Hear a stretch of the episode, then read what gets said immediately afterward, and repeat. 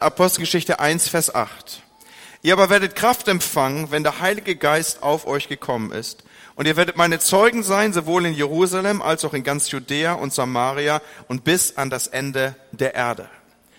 Im Rahmen unserer kleinen Predigtreihe, die heute Morgen zu Ende geht, haben wir diese Verse immer mal wieder aufgerufen.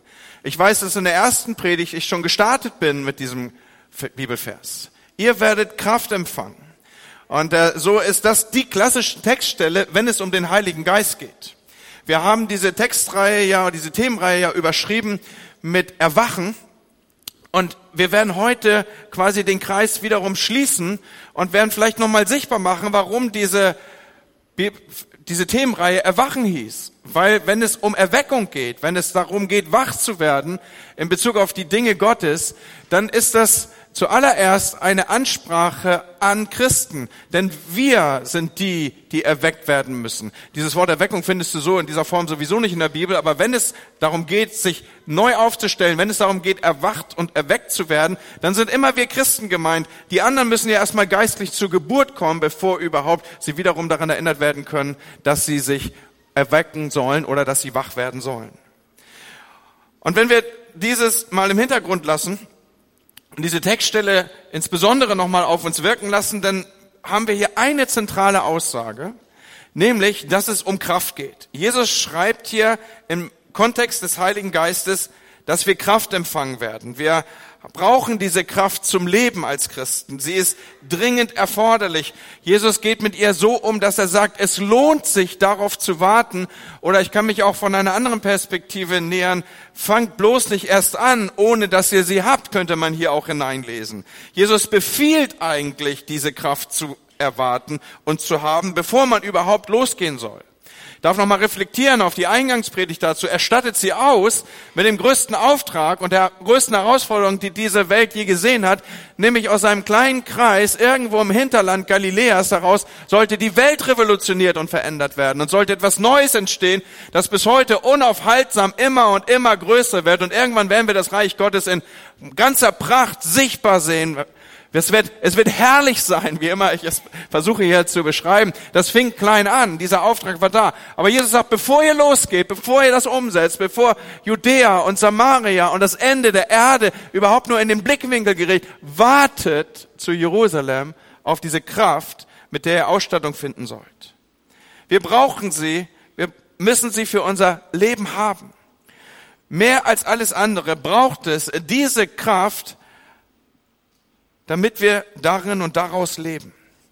Es gibt eine alttestamentliche Textstelle, die Zitierung findet auch im Neuen Testament. Und da geht es darum, dass wir es nicht durch Heer oder Kraft umgesetzt bekommen, sondern durch seinen Geist. Hier ist eine Fülle von Bildern aufgerufen dieser alttestamentlichen Textstelle aus Sahaja. Und es geht darum, dass Dinge werden und dass Dinge in Existenz kommen, die noch nicht da sind. Und immer wieder diese Hinführung, all das wird nicht kommen, durch die Anstrengung und die hohe Disziplin menschlicher Möglichkeiten, sondern, sagt der Herr hier, es wird durch meinen Geist kommen. Mein Geist hat schöpferische Macht, mein Geist hat schöpferische Kraft, mein Geist hat umgestaltende Kräfte und diese Kräfte, sie sollen in und aus uns heraus wirken. Und noch etwas wird deutlich in diesem Zusammenhang. Wir haben sie nicht. Sonst würde es dort nicht heißen, wir sollen auf sie warten. Wir haben sie nicht. Wir haben sie nicht aus uns selbst. Diese Kraft, von der ich hier spreche, die unser geistliches Leben wie kein zweites inspiriert, antreibt und aus dem wir überhaupt erst unser geistliches Leben gestalten können, ist nichts, was in uns selber ist. Nichts, was wir aus uns selber ge zur Geburt bringen könnten. Es ist etwas, was uns von außen geschenkt werden muss.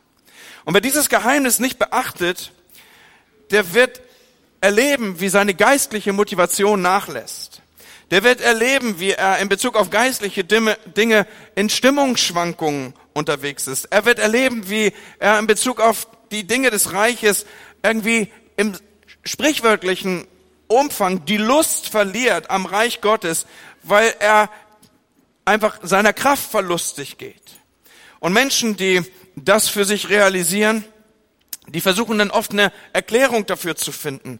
Im Rückblick äh, weiß man sich dann gar nicht mehr zu erklären, wie es zu so geistlichen Anfällen kommen konnte, dass man irgendwie äh, mit dem Herzen ständig beim Haus Gottes war, dass man mit dem Herzen ständig in der Gemeinschaft der Kinder Gottes war, dass man ständig versucht hat, in der Kirche zu sein, dass man Gebetsstunden liebte und dass man, bevor man noch zu irgendwie irgendwas im Internet griff, dass man erstmal seine Bibel las und, und man, man weiß sich das dann gar nicht mehr zu erklären und denkt, wie, wie, wie konnte es zu solch einem Anfall kommen, jetzt wo ich wieder so nüchtern und normal geworden bin. Aber was da eigentlich ablief, ist, dass die, die mal in dieser starken geistlichen Hingabe lebten, die da alles und im Fokus nur das Reich Gottes hatten, dass sie zurückgefallen sind aus geistlicher Kraft und zurückgefallen sind aus Hingabe. Und das, was sie jetzt begreifen als das normale Maß der Religiosität, alles vorher war irgendwie äh, pubertäres geistliches Geschehen, jetzt hätte man das normale Maß der Religiosität, dass das ein Trugschluss ist, das ist eine Lüge. Im Grunde genommen ist nichts anderes passiert, als dass sie nicht aufgepasst haben, die geistliche Kraft, aus der sie leben sollten und die sie gespeist hat und die sie angetrieben hat, zu erhalten.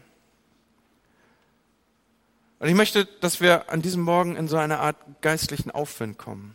Ich möchte, dass wir unsere geistlichen Flügel spannen und dem Wind des Heiligen Geistes erlauben, dass er da neu hineinwehen kann und uns in die Richtung orientieren kann, die er möchte. Es ist nicht, wofür man sich schämen muss, wenn wir als Christen die Erneuerung unserer geistlichen Kraft suchen. Es ist absolut normal. Gott möchte, dass wir in unserem inneren Menschen gestärkt unterwegs sind, dass wir stark sind und dass wir unseren Stand sowohl als Einzelne, aber auch als Kirche einnehmen können. Und wir können es nur gespeist aus der Kraft, die aus der Höhe kommt. Wenn wir diese Unterschiede in der Kraft mal kurz aufrufen wollten, die Kraft der Menschen und des Menschen und die Kraft, die aus Gott kommt, dann gibt es so zwei, drei Bibelstellen, die ich mal so exemplarisch aufgreifen möchte. Einer dieser Bibelstellen, der die menschliche Kraft beschreibt, ist in Sprüche 20, Vers 29 zu finden. Der Schmuck der jungen Männer ist ihre Kraft, graues Haar aber ist die Zierde der Alten. Und bei all den jungen Menschen, die hier vor mir sind, ihr könnt sehr schnell verorten, wo ihr mich einordnen dürft in diesem Zusammenhang, ja. Äh, also, was hier sichtbar wird, ist, es zeigt die kurze Spanne der natürlichen Kraft, die, die aus der Perspektive einer Ewigkeit total zerbrechlich ist. Leute mit grauem Haar erinnern sich, dass ihr Körper mal wesentlich frischer, mal wesentlich vitaler, mal äh, wesentlich biegsamer war. Und wenn man dann so vor dem Spiegel steht, dann kann man schon mal in den Spiegel schauen und denken, wo ist eigentlich all das geblieben? Aber anders als mit der natürlichen Kraft liegt eine Verheißung auf der Kraft, die sich aus Gott speist. Und diese Verheißung ist die, dass sie sich von Tag zu Tag, von Tag zu Tag erneuert und dass wir in diesem Bereich keine Verluste unserer Vitalität hinnehmen müssen weil die darf sich speisen aus einer anderen Quelle. Die Bibel macht sichtbar, dass wir noch andere Zusammenhänge erkennen können in Bezug auf die natürliche Kraft, die du so vielleicht nie gesehen hast. In Sprüche 24 ab Vers 10 bis 12 zeigt, dass wir durch falsches Verhalten auch an Vitalität verlieren können.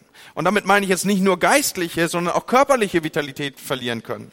Gott hat uns nicht nur Kraft gegeben, 100 Meter in einer bestimmten Zeit zu laufen, er hat uns auch Kraft gegeben, tatkräftig anzufassen, anderen Menschen zu helfen.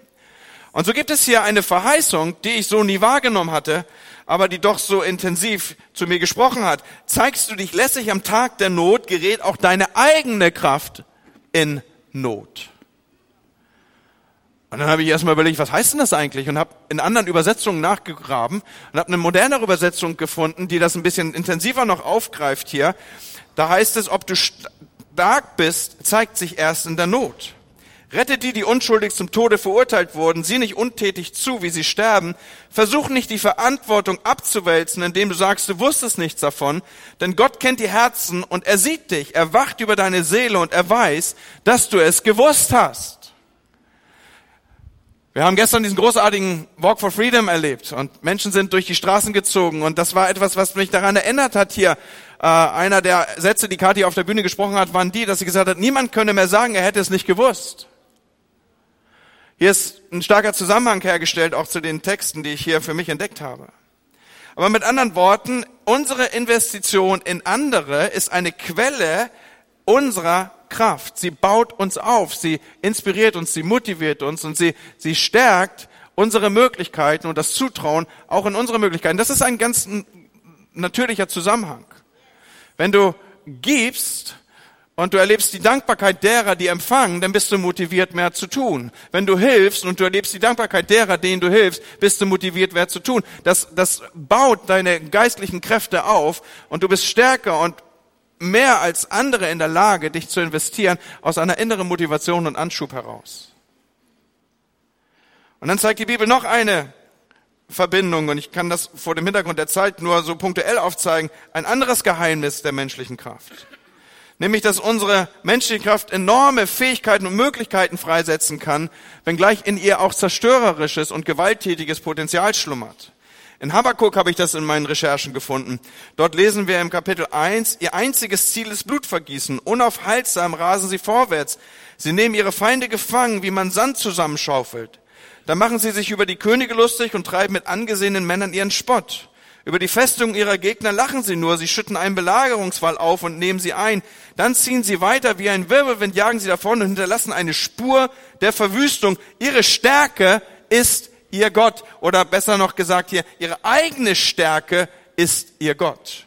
Was beschreibt dieses? Das beschreibt das Potenzial menschlicher Möglichkeiten, das eingreifen kann, das sich intensiv hingeben kann, das Dinge gestalterisch verändern kann, aber das auch und manchmal in guter Absicht trotzdem eine Schneise der Verwüstung zurücklässt. Man hat es gut gemeint, aber man hat manches dabei umgerissen. Und vor allen Dingen Ausgangspunkt all dieser Veränderungen, der, des Zerbrechen von Belagerungen, was immer man hier jetzt aufrufen möge, was ja nur alttestamentliche Bilder sind, unsere menschliche Kraft zu beschreiben, im Mittelpunkt steht und Ausgangspunkt dieser Veränderungsprozesse ist unsere Kraft, ist die eigene Kraft. Und es gibt sogar Menschen, die ihre eigene Stärke zu ihrem Gott gemacht haben und gesagt haben, das bekomme ich hin, das feile ich anfassen, das wird möglich sein. Und wir vergessen dabei, dass geistliche Dinge nur mit geistlichen Mitteln zu erwirken sind. Geistliche Festungen können nur geistlich erobert werden. Und vor diesem Hintergrund braucht es eine Kraft, die sich aus anderer Quelle speist. Du kannst manchen Wall nehmen, aber du wirst im Rückblick sehen, dass du eine Schneise von Verwüstung und dass du buchstäblich über Leichen gegangen bist. Das wird dir mit geistlicher Kraft so nicht passieren.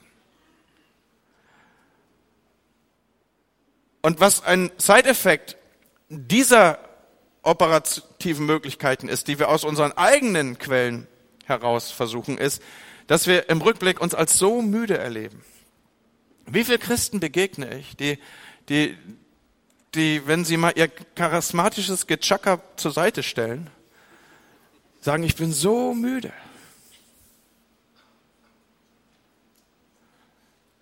Und dafür gibt es eine Erklärung, Leute. Wir versuchen die Dinge aus unseren Möglichkeiten zu machen. Jesus bietet hier eine Alternative an, etwas anderes. Er sagt hier, ihr werdet Kraft empfangen. Da gibt es eine Quelle, die ist außerhalb von euch. Da gibt es eine Kraft, die habt ihr gar nicht in euch. Die muss euch von außen zugeführt werden. Mit anderen Worten, Jesus wirbt hier darum, er sagt, komm Leute, vertraut nicht auf eure eigene Kraft, die ist großartig. Und wenn, wenn ihr das mit einsetzt, in Kombination zu dem Wirken, was Gott stellen kann, was will euch hindern? Nichts wird euch unmöglich sein. Aber, aber das, die Quelle ist nicht deine Diszipliniertheit, sondern es braucht eine Erneuerung deiner geistlichen Kraft. Und wo diese nicht vorhanden ist, kritisiert Jesus knallhart. Er nimmt einmal Leute ins Gericht mit besten Motiven. In Matthäus 22, Vers 29 spricht er zu denen, die versucht haben, die Bibel auszulegen und daraus geistliche Schritte abzuleiten. Aber er sagt ihnen, ihr irrt, weil ihr die Schrift nicht kennt, noch die Kraft Gottes kennt. Und er konfrontiert sie damit, dass dieses Nicht-Erkennen das Ergebnis ist, dass sie die Kraft nicht kennen, dass sie nicht wissen, aus welcher Quelle heraus sie die Inspiration des Wortes aufnehmen sollen. Und lass mich das umkehren, weil der Umkehrschluss ist zulässig hier. Wenn du spürst, dass deine Bibellese dir nichts mehr sagt, dann ist das ein klarer Beweis dafür, dass du deine geistliche Kraft zu erneuern hast. Wenn du merkst, dass das Wort Gottes dir verschlossen ist, dass du, wenn du vielleicht merkst, du hast kein Interesse daran, wenn du vielleicht merkst, dass geistliche, die geistliche Nahrungsaufnahme ist auf so einen Bibelvers reduziert, den du irgendwie zwischen Tagesschau und Wetterkarte als Wort zum Sonntag mitnimmst, oder vielleicht so eine, so, so, so eine Kampftageslosung, die du irgendwie noch kurz vor dem Einsteigen in den Bus irgendwie so zu dir nimmst. Wer bitteschön kann von solch wenig Krumen leben? Dein geistiges Leben wird leiden. Und da, wo du das wahrnimmst, wo du dieses geschwächte Interesse realisierst, da darfst du für dich ebenso realisieren, dass dein geistlicher Zustand ein geschwächter ist und deine geistlichen Tanks leer sind. Wir brauchen diese Kraft, die sich von außen uns zur Verfügung stellt. Und wenn diese Wirkung, wenn die Kraftwirkung diese geistlichen Kraftwirkungen in unserem Leben nicht da sind, dann ist davon auszugehen, dass wir dringend die Erneuerung unserer geistlichen Kraft brauchen. Und Leute, das nicht so im Wash-and-Go-Verfahren, nicht im Hauruck, nicht in einem pfingstlichen, wie auch immer gearteten, übercharismatischen Gottesdienst, sondern hier habe ich den Zusammenhang schon aufgezeigt durch die Bibelverse, die wir miteinander gelesen und geteilt haben. Warten und Empfang von Kraft, das steht miteinander in Verbindung und Beziehung. Du wirst nicht in einem wie auch immer gearteten, noch so gesalbten charismatischen Gottesdienst irgendwie etwas mitbekommen, was in dir zu einer Quelle der Kraft wird, die nicht versiegt. Diese Art von Aufgraben von Quellen braucht, dass du in die Hände spuckst, dass du die Schaufel in die Hand greifst und dass du anfängst zu buddeln. Und buddeln braucht manchmal Zeit. Das ist nichts, was von außen reinkommt. Versteht ihr? Das ist der Unterschied zwischen einer Zisterne und einer Quelle. Eine Quelle mag sich von außen füllen und die hat sich schnell wieder abgearbeitet. Da ist was drin und es versickert. Da ist was drin und es wird aus irgendeinen Alltagsgründen heraus entladen oder entleert. Aber eine Quelle, die in dir aufbricht, die braucht, dass du sie aufgräbst und dieses Aufgraben ist nichts anderes als das gute alte Warten auf die Kraft aus der Höhe. Du musst da wieder ran. Das ist nicht im, im, im Instant, nicht im Fastfood-Bereich mitzunehmen. Und so müssen wir lernen, und so möchte ich für mich lernen, dass meine geistliche Kraft sich erneuern muss. Und ich möchte, dass Gott mir hilft, dass ich nicht wie so viele, die ich beobachte, mit geistlichen Tanks unterwegs bin, die, die, die löchrig sind oder dass mein, mein Glaubensfass nicht tausend Löcher hat, wo Dinge sich hinein ergeben und dann wieder rausfließen. In dieser Art und Weise leben manche Leute ihr Leben. Wie kann ich haushalten mit dieser Kraft, die mir gegeben ist aus der Höhe? Ich nehme euch mit auf eine zentrale Textstelle, die uns an diesem Morgen begleiten wird, auf Epheser 5. Und wenn du eine Bibel dabei hast, dann schlag sie bei Epheser 5 auf und wenn du eine App dabei hast, dann mach sie jetzt an der Stelle auf. Hier lesen wir in Epheser 5 ab Vers 14, alles was offenbar wird, ist Licht. Deshalb heißt es, wach auf, der du schläfst und stehe auf von den Toten und der Christus wird dir leuchten. Sieh nun genau zu, wie ihr wandelt. Seht nun genau zu, wie ihr wandelt, nicht als Unweise, sondern als Weise. Nun, hier nimmt Paulus, der den Epheserbrief schreibt, einen interessanten Zusammenhang auf. Ein interessantes Bild auf. Genau genommen zitiert er sogar mit diesem Vers, steh auf, der du schläfst, von den Toten, eine alttestamentliche Textstelle. Und er nimmt uns hier auf einen Zusammenhang zu, den ich uns kurz erklären will. Es gibt nämlich für die Bibel oder im Sprachgebrauch der Bibel zwei Arten von toten Menschen. Da gibt es auf der einen Seite die Menschen, die ihren letzten Atemzug getan haben und die werden zumindest auf dieser Seite vor der Auferstehung nicht wieder anfangen zu atmen. Die sind schlicht tot, menschlich tot, gestorben. Und auf der anderen Seite werden mit Tod Menschen beschrieben, die geistlich tot sind. Heiden, geistlich tote Menschen. Der, die Bibel gibt uns als Erklärung mit, dass der natürliche Mensch nichts vernehmen kann, nichts spüren kann, nichts abmerken kann von den Dingen des Reiches Gottes, weil er schlicht tot, nicht angeknipst ist für diese Art von Wirklichkeit. Und das, was wir hier miteinander teilen aus Epheser 5, ist Sprache, Rede, die nicht zu geistlich toten Menschen gerichtet ist.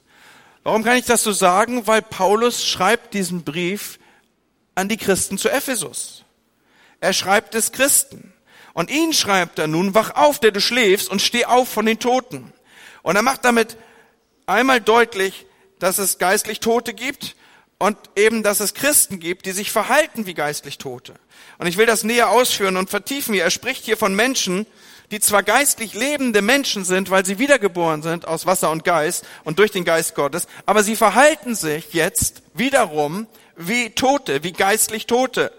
Und in der Tat kann es starke Parallelen geben zwischen Schlafenden und Toten. Also beide sind extrem still, Schlafende als auch Tote. Bei schlafenden Männern ist das ein bisschen eingeschränkt durch den Verteidigungsmechanismus in Bezug auf wilde Tiere. Ja, ist in, im, der Fachbegriff wäre Schnarchen dafür. Ja, aber aber ansonsten sind wir auch bemüht, relativ still zu sein und äh, wir sind passiv, wir sind erschlafft und das ist das Bild, was hier Paulus aufnimmt. Er spricht davon und er spricht die Gemeinde von Ephesus in der Weise an, dass er sagt: Hört ihr Schlafenden, ihr seid doch gar nicht tot, aber warum verhaltet ihr euch wie Tote? Warum seid ihr still? Warum seid ihr passiv? Warum seid ihr erschlafft? Warum ist da keine Vitalität in euch, keine geistliche Vitalität? Mit anderen Worten, Paulus sagt hier, es gibt bei euch eine furchtbare Gleichheit mit Toten. Wie eben schon gesagt, ein Heide, er kann diese Dinge nicht erkennen, so sehr er sich auch bemüht. Er hat die Kraft Gottes, um geistig zu leben, nicht in sich. Aber euch Schlafenden will ich sagen, du hast doch das geistliche Leben der Wiedergeburt in dir. Aber warum ist das so ein Versäumnis in dir? Warum ist da so eine Schwachheit? Warum ist da so eine fehlende Vitalität? Warum Schläfrigkeit, Mattheit, Erschlafftheit, Stille bei dir? Erneuer deine geistliche Kraft. Du bist kraftlos geworden und du gleichst einem Toten, der geistlich tot ist. Und jetzt zeigt Paulus, im Kontext dieses starken, dieser starken Aussage systematisch auf, wie es zu diesem geistlichen Schlaf kommen kann.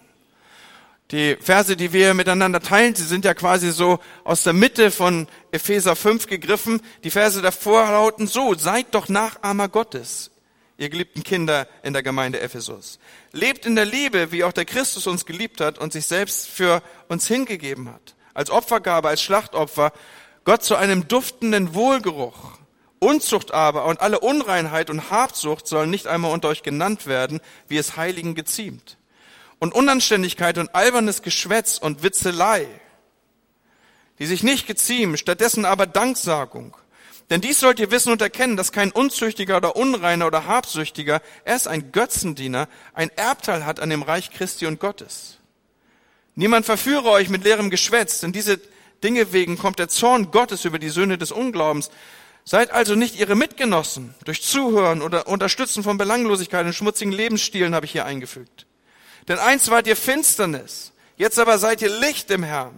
Wandelt als Kinder das Licht, denn die Furcht besteht in lauter Güte und Gerechtigkeit und Wahrheit, indem ihr prüft, was dem Herrn wohlgefällig ist. Habt nichts gemein mit den Werken der Finsternis. Wacht auf, die ihr schlaft, und steht auf von den Toten hier macht der Apostel Paulus theologisch sichtbar, das heißt, er zeigt die geistlichen Zusammenhänge auf, wie Christen ihre geistliche Kraft verlieren können, indem sie Gemeinschaft haben mit den Werken der Finsternis, Leute. Und wenn du planst, deine geistliche Kraft weiter zu schwächen, dann hab weiter Gemeinschaft mit den Werken der Finsternis. Wenn du schwach sein möchtest an deinem inneren Menschen, wenn du willst, dass dir deine geistliche Kraft wie Sand durch die Finger läuft, dann mach unzüchtige Dinge, dann rede belangloses Zeug, dann mach loses Geschwätz, dann hab Teil an schmutzigen Witzen, dann saug sie auf und was auch immer du damit tust. Aber dein geistliches Leben wird auf einen peinlichen Stand abgewirtschaftet. Paulus macht dir theologisch sichtbar, wie es dazu kommt, dass Menschen, die eigentlich in der Vitalität und Kraft des Heiligen Geistes unterwegs sein sollten, abgewirtschaftet, geistlich schlafen, sich verhalten wie Tote, ist es nicht mal ein Unterschied sichtbar. Wie willst du einen Schlafenden von einem Toten unterscheiden? Und jetzt wendet Paulus die Dynamik in diesen Versen. Und er kommt in eine wunderbare Dynamik, die uns wieder rausholt und verändert aus diesen Zusammenhängen.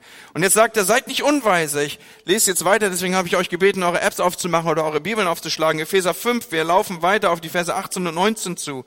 Seid nicht mehr unweise, sondern clever. Kauft die Zeit aus, denn die Tage sind durchaus böse, aber jetzt seid nicht töricht, sondern versteht, was der Wille Gottes ist. Berauscht euch nicht mit Wein, sondern, und jetzt mündet er in diese Aussage, die mich so zentral beschäftigt für diesen Morgen, werdet voll geistet, erneuert euch in der Kraft des Heiligen Geistes, lasst euch wiederum füllen mit dem Heiligen Geist, erneuert das, das ist die Stoßrichtung, wie schlafende Menschen aufmachen und einen Unterschied machen, wie sie sich verändert erzeigen. Und jetzt gibt er einen Weg, wenn du die Salbung der Elberfelder in deinen Händen hältst, das heißt, dass du die Elberfelder Übersetzung kennst, dann wirst du sehen, dass hier ein Weg beschrieben ist. Werdet voll Geistes, indem ihr untereinander singt und redet in Psalmen, in Lobliedern, in geistlichen Liedern. Was heißt das denn? Dass wir einander Ermutigung und Zuspruch sprechen, dass wir einander aufbauen, dass wir einander prophetisch ins Leben gestalten, dass wir Gott Dank sagen, dass wir in geistlichen Liedern unterwegs sind, dass wir in Zungen reden. Das heißt an anderer Stelle in der Bibel, dass wer in einer Sprache spricht, der erbaut sich selbst. Also, dass wir hier Gestalt nehmen, unseren inneren Menschen zu nähren und zu entwickeln dann redet mit dem Herrn in eurem Herzen, singt und spielt ihm, sagt Gott alle Zeit Dank im Namen des Vaters und des Sohnes und des Heiligen Geistes. Das sind die Anweisungen, die er hergibt und er beschreibt eine Dynamik, er beschreibt einen Weg, wie wir uns füllen, wiederum erfüllt zu werden, erneuert zu werden in der Kraft des Heiligen Geistes. Und es ist wirklich spannend zu sehen, welchen Zusammenhang Paulus hier sichtbar macht. Wenn dir Singen und Spielen in deinem Herzen und der Lebensstil der Danksagung verloren gegangen sind, dann bist du ein geistlich Schlafender, dann kannst du davon ausgehen, deine geistlichen Tanks sind entladen. Oder auch angewandt auf uns als Kirche, eine Kirche, die schwächer wird in der Hingabe, Gott zu loben und zu preisen, ist dabei, ihre geistliche Kraft dran zu geben. Eine Gemeinde, die zunimmt in schlechten Reden übereinander, die merkt, dass sie keine Lust mehr hat auf Gemeinschaft, die ist dabei, das Ergebnis einer geschwächten Kraft zu erfahren. Freunde, der Heilige Geist zieht uns immer in Gemeinschaft. Wann immer dir jemand sagt, nee, ich brauche jetzt mal eine Auszeit, ich muss mich mal zurücknehmen, ich werde jetzt ich alleine der Fernseher und mein Jesus, wir kommen gut miteinander klar. Du kannst sicher sein, dass das nicht der Heilige Geist ist. Du kannst sicher sein, dass Gott nicht zu dir redet. Weil wann immer Gott zu dir redet, dann führt er dich in die Gemeinschaft der Gläubigen. Der Heilige Geist ist jemand, der dich immer in, in die Kirche, der dich immer in die Gemeinschaft der Gläubigen führen wird, der dich immer in die Nähe auch zu anderen führen wird. Niemals separiert. So, glaub mir, wenn deine geistliche Kraft schwach wird, dann wirst du die Schwächen deiner Mitchristen und die Fehler deiner Gemeinde entdecken. Das ist ein Zusammenhang, den können wir gerne so aufrufen. Mit erneuerter Kraft wirst du die Gnade in den Menschen sehen, mit erschlaffter Kraft wirst du ihre Fehler sehen. Wenn du da den Selbsttest bei dir machen willst, dann herzlich willkommen. Was siehst du mehr? Siehst du mehr Gnade oder siehst du mehr Fehler? Mit gefülltem Tank siehst du die Gnade, mit leerem Tank wirst du die Fehler sehen. Warum ist das so? Weil das Wort Gottes sagt, dass durch den Heiligen Geist die Liebe Gottes in uns ausgeschüttet ist, in unsere Herzen. Und wenn du voll bist mit Liebe, dann siehst du immer mehr Gnade als Fehler. Das ist ein geistlicher Zusammenhang. Das ist wie bei einem alten Ehepaar, die lange zusammen sind. Bin jetzt auch schon bald 30 Jahre verheiratet. Und glaub mir, in den, in den 30 Jahren hat Lüdi sich nicht so stark verändert und ich auch nicht.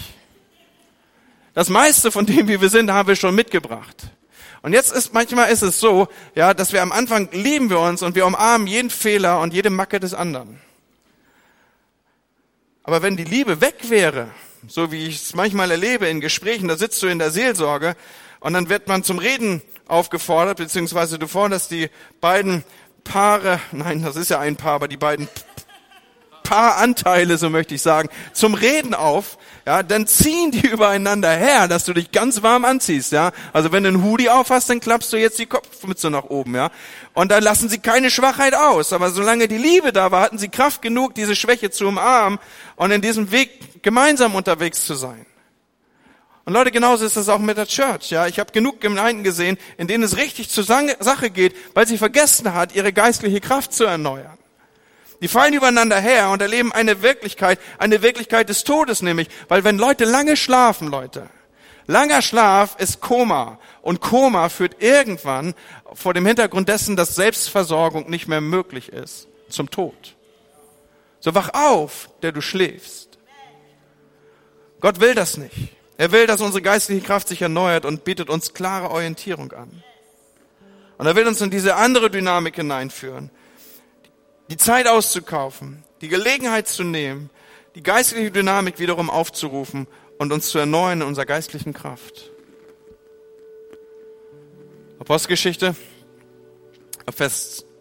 ähm, in Kapitel 2, Vers 1 heißt es, als der Tag des Pfingstfestes erfüllt war, waren sie alle an einem Ort beisammen.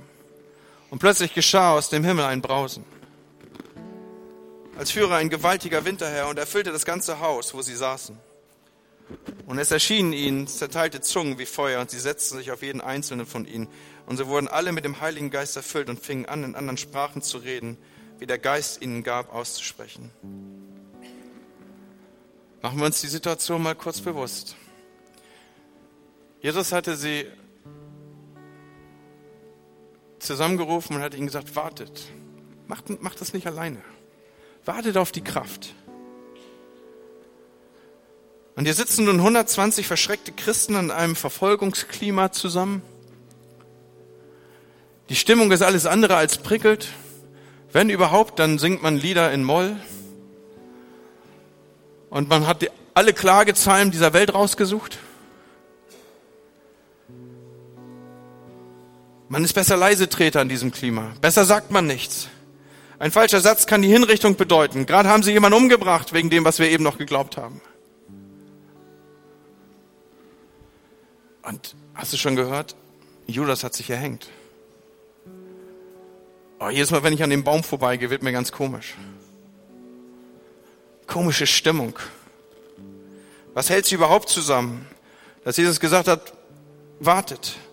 Sie umklammern diese Verheißung. Jetzt hält sie diese Verheißung zusammen. Sie spüren Ohnmacht, sie spüren Angst, aber da ist auch diese Verheißung. Ihre Leiter hatten sich als Versager herausgestellt.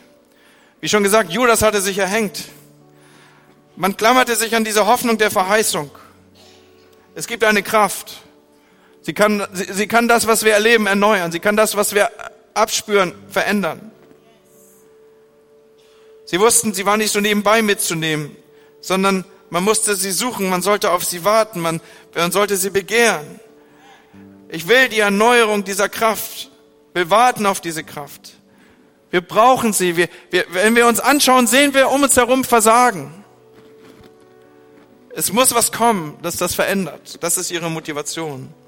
Und ich stelle mir vor, dass sie in diesen Tagen der Gebetsroutine, Schaut, sie kommen zusammen und sie, sie versammeln sich auf dem Söller. Für die Jüngeren unter uns, der Söller ist sowas wie ein Dachboden, ja. Dort, dort versammeln sie sich und verstecken sie sich und rummeln sie sich zusammen und, und, und jetzt sind sie da Tag für Tag und Tag und sie sehen sich in die Augen, sie erleben sich, sie, sie wissen noch die Geschichte des anderen zu öffnen. Und jetzt stelle ich mir vor, wie Beziehungen geordnet werden, wie Vergebung ausgesprochen wird, wie Vertretung angesprochen und Verletzungen mitgeteilt werden, auch, auch falsche Erwartungen korrigiert werden. Man kann Leute ja auch mit falschen Erwartungen verletzen, die man an sie hat. Wie auch immer, auf jeden Fall, man kann nicht zehn Tage auf engstem Raum zusammen sein, ohne dass etwas passiert, Leute. Und irgendwann wird Thomas aufgestanden sein. Und er wird gesagt haben, Leute, verzeiht mir. Ich war einer der zwölf, ich sollte einer eurer Leiter sein, aber ich habe mich verkrümelt, als es eng wurde. Ich habe mich verdrückt. Ich habe euch verlassen. Es tut mir leid. Und jemand anders an anderer Stelle wird aufgestanden sein und sagen, Johannes, ich muss mich bei dir entschuldigen. Du hast nicht mal eine Ahnung, warum, aber, aber ich habe gedacht, du immer an der Brust Jesus, du bist irgendwie so ein Schmusepeter, ja. Und, und wenn einer irgendwie auf sensible Strömungen reagieren kann, dann du. Und ich habe vor dir gestanden mit Tränen in den Augen, du hast mich nicht mal angeguckt. Ich hätte wenigstens von dir erwartet, dass du mich verstehst. Und jetzt erkenne ich, ich habe dich mit einer Erwartung belegt, die du gar nicht erfüllen kannst. Oder irgendwann wird Petrus aufgestanden sein. Und wird gesagt haben, Leute, auch wenn ihr das noch nicht alle mitbekommen habt, aber ich war das Großmaul unter euch und ich habe sowas von versagt. Ich habe nicht nur gegen den Herrn, ich habe auch gegen euch als den Leib des Herrn mich versündigt. Ich, ich, ich bin es nicht wert, zu euch zu gehören. Was hatte Petrus für großartige Dinge erlebt? Er, er verleugnete dreimal und schwört gegen die Zugehörigkeit zum heiligen Volk von Jesus. Und jetzt gibt er seine Sünde zu in diesem Kontext. Er sagt, Leute, ich bin's nicht. Und er demütigt sich. Und jetzt passiert was. Die Bibel spricht davon, dass Gott dem Demütigen Gnade gibt. Und merkt ihr was? Die, die Erneuerung, das, das, was wir dann später als Pfingsten äh, beschreiben werden, das steht schon irgendwie schwanger im Raum. Es ist fast da. Da ist, da ist eine Dynamik ausgebrochen unter den Geschwistern hier. Sie ist geistlich auf dem Weg. Dem Demütigen gibt er Gnade. Deswegen erwischt es Petrus auch so stark. Es ist nicht sonderbar, dass dieser feige Mann hinterher sich auf die Straßen Jerusalem stellt und sagt, ihr seid die, die den Messias getötet habt. Wer sich mit dem Namen von Jesus identifizierte, der hatte eigentlich sein eigenes Todesurteil gesprochen. Aber die Kraft von Gott kommt und sie verändert. Sie, sie verändert, sie verändert vermeintliche Zurückhaltung und Atmosphäre und gesellschaftlicher Einfluss und das tut man nicht und man, man redet nicht einfach auf der Straße und man, man, man macht das nicht und man, man konfrontiert Leute auch nicht und man sagt auch nicht, ihr habt getötet. Auf einmal ist da eine andere, äh, äh, es, Dinge sind verändert. Egal was Menschen in der Welt sagen, diese Kraft motiviert. Und auf einmal fängt sich die Gemeinde an zu erbauen, nicht aus der Kraft die die Jünger hatten, sondern aus einer anderen Kraft gespeist. Und in dem Kontext heißt es jetzt auch, und der Herr bestätigte sein Werk und Wort mit mitfolgenden Zeichen. Vielleicht bist du auch so jemand, der gerade realisiert, oh, boah, ich habe so oft daneben gelangt. Ich habe an Werken der Finsternis teilgenommen. Ich habe mich beschmutzt. Ich habe ich hab die falschen Dinge gesagt. Habe meine geistliche Kraft ruiniert. Denk an Petrus. Denk daran, was Gott aus ihm gemacht hat. Der Gerechte fällt, aber es ist jemand da, der ihn aufrichtet, weil diese Auferstehungskraft uns raufbringt wieder. Und wir erneuern unsere geistliche Kraft.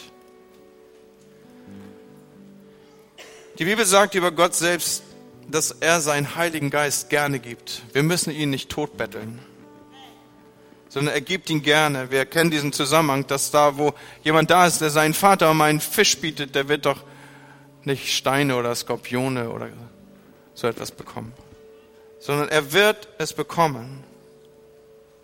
Und wozu ist diese Kraft da? Sie ist nicht für uns, Leute.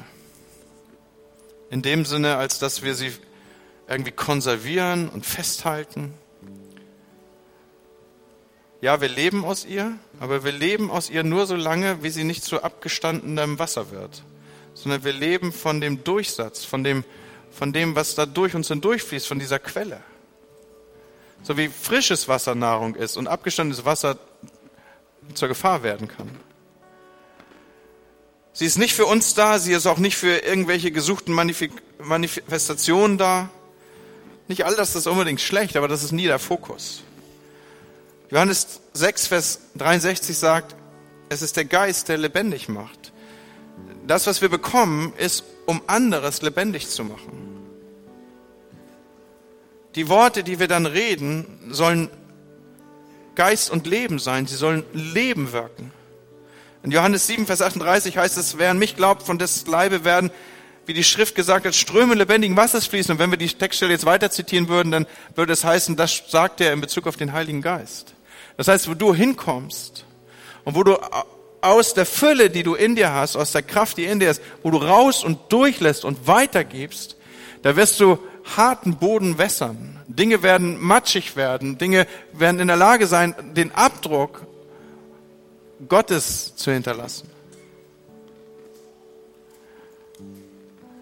Es ist großartig, wenn Christen entdecken, dass die Kraft des Heiligen Geistes die Erfüllung mit dem Heiligen Geist, die Taufe im Heiligen Geist nicht für sie selber primär ist, sondern dass sie diese Kraft bekommen, um abzugeben und weiterzugeben. Vor diesem Hintergrund ist es, ist es gar nicht so sehr ein Geschenk, sondern äh, sowas wie eine Staffel, die wir weiterreichen. Und lass uns hier für uns als Gemeinde, als Pfingstgemeinde und im Hintergrund mitgeführt das geistliche Erbe, das wir haben mal einen Standard aufrichten. Erfüllung mit dem Heiligen Geist, Geistestaufe, Erneuerung der Kraft ist etwas völlig Normales und ein völlig normaler Vorgang für die ersten Christen gewesen. Und wir sind nichts anders. Wir schreiben Apostelgeschichte einfach nur weiter. Wir sind das ungeschriebene Kapitel in der Apostelgeschichte 29. Und die Apostel waren darauf bedacht, dass bei den ersten Christen niemand ohne diese Kraft unterwegs war. Weil sie hatten selber erlebt, wozu es führt, wenn sie das aus eigenen Möglichkeiten heraus probieren. Und so suchten sie die Erneuerung. Ich nehme euch mit auf eine Textstelle und damit komme ich ins Finale in Apostelgeschichte 4. Ab Vers 29, dort lesen wir von geistgetauften ersten Christen, die erleben, dass ihr Klima kippt, Petrus und Johannes waren gefangen genommen worden, sie hatten gepredigt und jetzt wurde ihnen Redeverbot erteilt.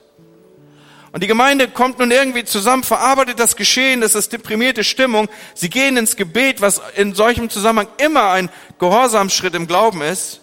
Und dann fangen sie an zu sprechen, Herr, öffne den Himmel und stärke deine Diener, dass sie Freimütigkeit haben, deinen Namen zu verkündigen. Und als sie gebetet hatten, bewegte sich die Stätte, wo sie versammelt waren, und sie wurden alle mit dem Heiligen Geist erfüllt und redeten das Wort Gottes mit Freimütigkeit. Warum diese Textstelle nochmal? Weil ich zuvor Apostelgeschichte 2 zitiert habe. Da hieß es schon mal, und sie wurden alle mit dem Heiligen Geist erfüllt und fingen an, in anderen Sprachen zu sprechen. Zwei Kapitel weiter heißt es wieder, und sie wurden alle mit dem Heiligen Geist erfüllt. Es ist also etwas Wiederkehrendes, eine, etwas, was mich wieder neu erfassen darf, etwas, was mich neu erfüllen darf, wo ich wiederum eintauche in eine andere Quelle und Möglichkeit. Und wenn du spürst, dass das Weitergeben göttlicher Werte in deinem Umfeld blockiert ist, dann erneuere deine geistliche Kraft.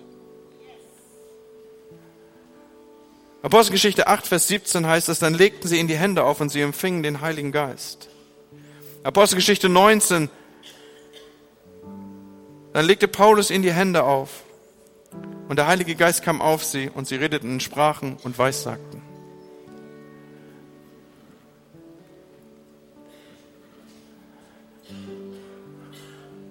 Wach auf, der du schläfst von den Toten. Leute, wir sind doch geistlich lebendig, wiedergeboren aus Wasser und Geist. Warum diese Ähnlichkeit zu Toten? Und ihr wisst um diesen Zirkelschlag, den wir machen im Kontext dieser Reihe, erwachen. Wir glauben wirklich, wir müssen erwachen. Dieser geistliche Riese, den wir als neutestamentliche Gemeinde abstellt, er muss erweckt werden, er muss erwachen.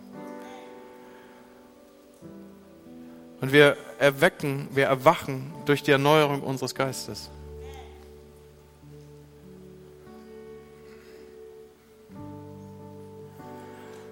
Und als ich so diese Predigt vorbereitet habe, einfach immer wieder es vor Gott bewegt habe, ich wollte nicht zu euch kommen mit überredenden Worten, wie Paulus das mal ausdrückt. Ich wollte euch nicht eine Motivationsrede halten und, und alle alle müssen dann klatschen auf den Stühlen stehen und sagen, ja, ja, ja.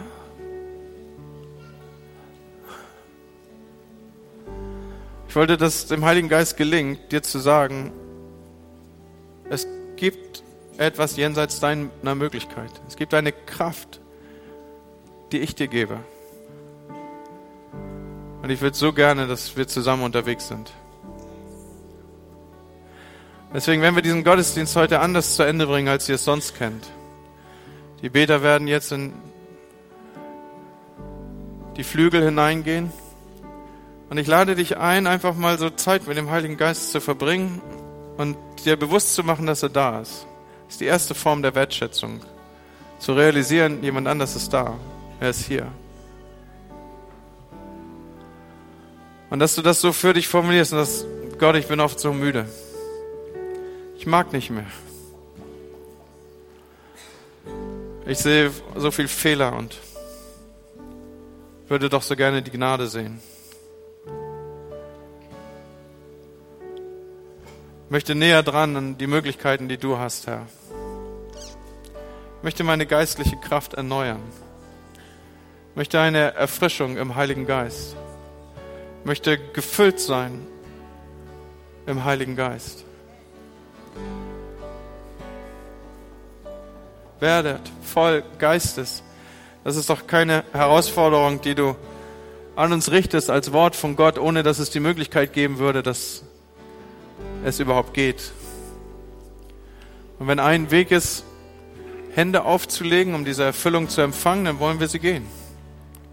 Ganz unspektakulär. Kannst du zu Menschen gehen und sagen, bitte leg mir mal die Hände auf. Ich möchte empfangen von dem, was die Verheißung Gottes ist, was er für mich hat.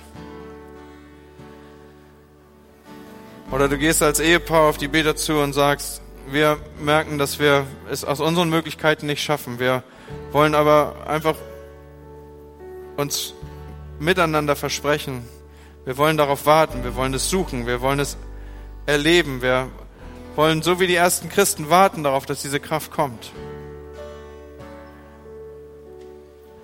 Und so lade ich dich ein, Heiliger Geist, dass du in diesem Moment hier einfach die Leute ansprichst, wie du sie ansprechen möchtest. Und dass du ihnen ihren geistlichen Zustand offenbarst, Herr. Dass du ihnen sichtbar machst, wo sie stehen. Und dass du ihnen sichtbar machst, du bist nicht der, der mit Verurteilung kommt, du bist nicht der mit erhobenem Zeigefinger, sondern du bist schlicht der, der anbietet. Und sagt, hier ist mehr für dich. Meine Kraft ist in den Schwachen mächtig. Nicht deine Kraft, meine Kraft ist in den Schwachen mächtig. Lebe aus meiner Kraft. So lade ich euch ein, während wir einfach in dieser Weise diesen Gottesdienst beschließen, dass du auf deinem Platz sitzen bleibst und Gott suchst, dass du dich einem anderen zuwendest und sagst, bete mit mir, dass ihr auf die Beter zugeht und sagt, komm, wir wollen miteinander Gott suchen, dass du kühn bist und sagst, leg mir die Hände auf, ich suche die Sprache im Heiligen Geist, weil ich möchte in der Lage sein, meinen inneren Menschen zu stärken und zuzurüsten.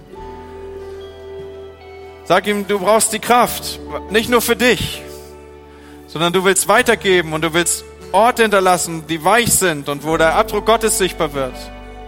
Du willst das Ströme lebendigen Wassers von dir fließen. Du willst daran.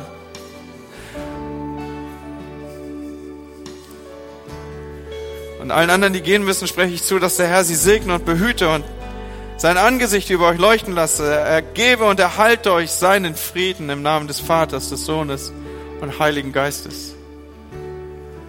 Und jetzt lade ich dich ein, Heiliger Geist, dass du in der Sanftheit deines Wesens das tust, was nur du tun kannst. Amen.